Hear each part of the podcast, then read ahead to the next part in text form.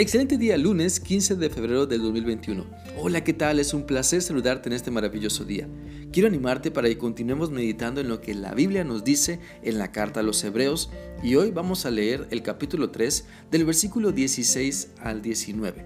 Este pasaje dice así. ¿Y quiénes fueron los que escucharon a Dios y no quisieron obedecerlo? Pues todos aquellos que Moisés sacó de Egipto. ¿Y con quienes estuvo Dios enojado durante 40 años?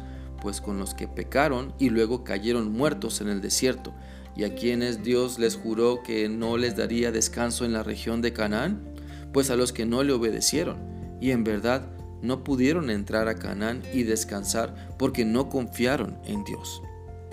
A través de estos versículos de la Biblia se describe la triste historia de un pueblo que a pesar de ver el poderoso mover de Dios, no quiso obedecer Siempre la rebelión trae como consecuencia una triste historia, pero ahora podemos aprender a no seguir las pisadas tristes de un pueblo rebelde, sino confiar y obedecer en Dios. Por eso nuestro Padre Celestial quiere que pensemos bien si estamos confiando en Él o nos estamos rebelando contra Él. La confianza en Dios se demuestra a través de nuestra obediencia a Él, a través de nuestra obediencia a su palabra, sus planes, sus propósitos y la confianza en Dios es más que palabras, es el buen testimonio expresado en pensamientos, en acciones que demuestran que estamos sometidos a Cristo.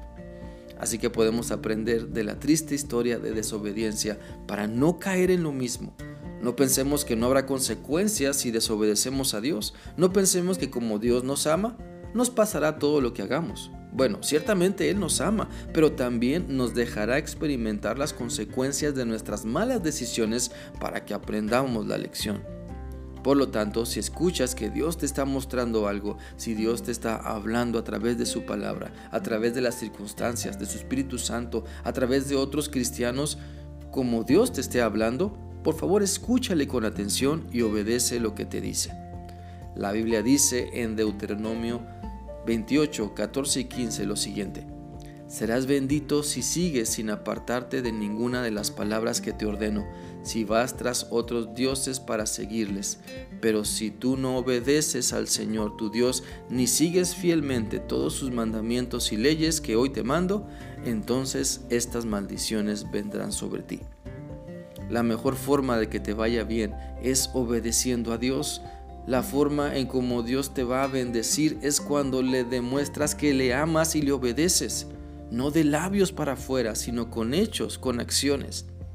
El pasaje de Hebreos 3 dice que el pueblo de Israel, a quien Dios sacó de Egipto con mano poderosa, con señales y milagros, ese pueblo privilegiado de ver el mover de Dios, no quiso obedecer.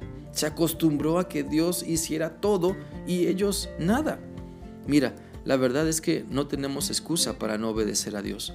Primero porque Dios siempre nos habla, siempre está mostrándonos su voluntad de muchas y diferentes maneras.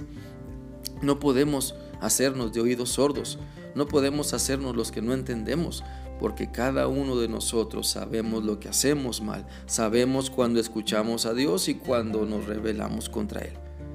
Por eso quiero animarte para que consideres la obediencia a Dios como algo súper importante.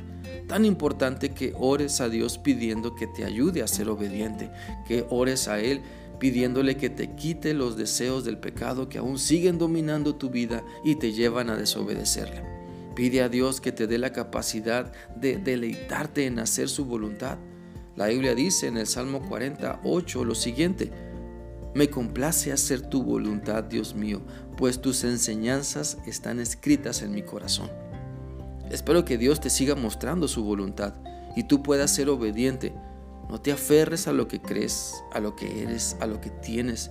Deja que Dios te muestre cosas mejores aún, un mejor estilo de vida, una mejor mente con la que tendrás mejor claridad un mejor entorno porque tú haces la diferencia con tu nuevo estilo de vida de obediencia a Cristo. Mi deseo es que Dios, a través de su palabra, siga mostrándote su voluntad y que sigas teniendo un maravilloso día lunes. Que Dios te bendiga y te guarde. Hasta mañana.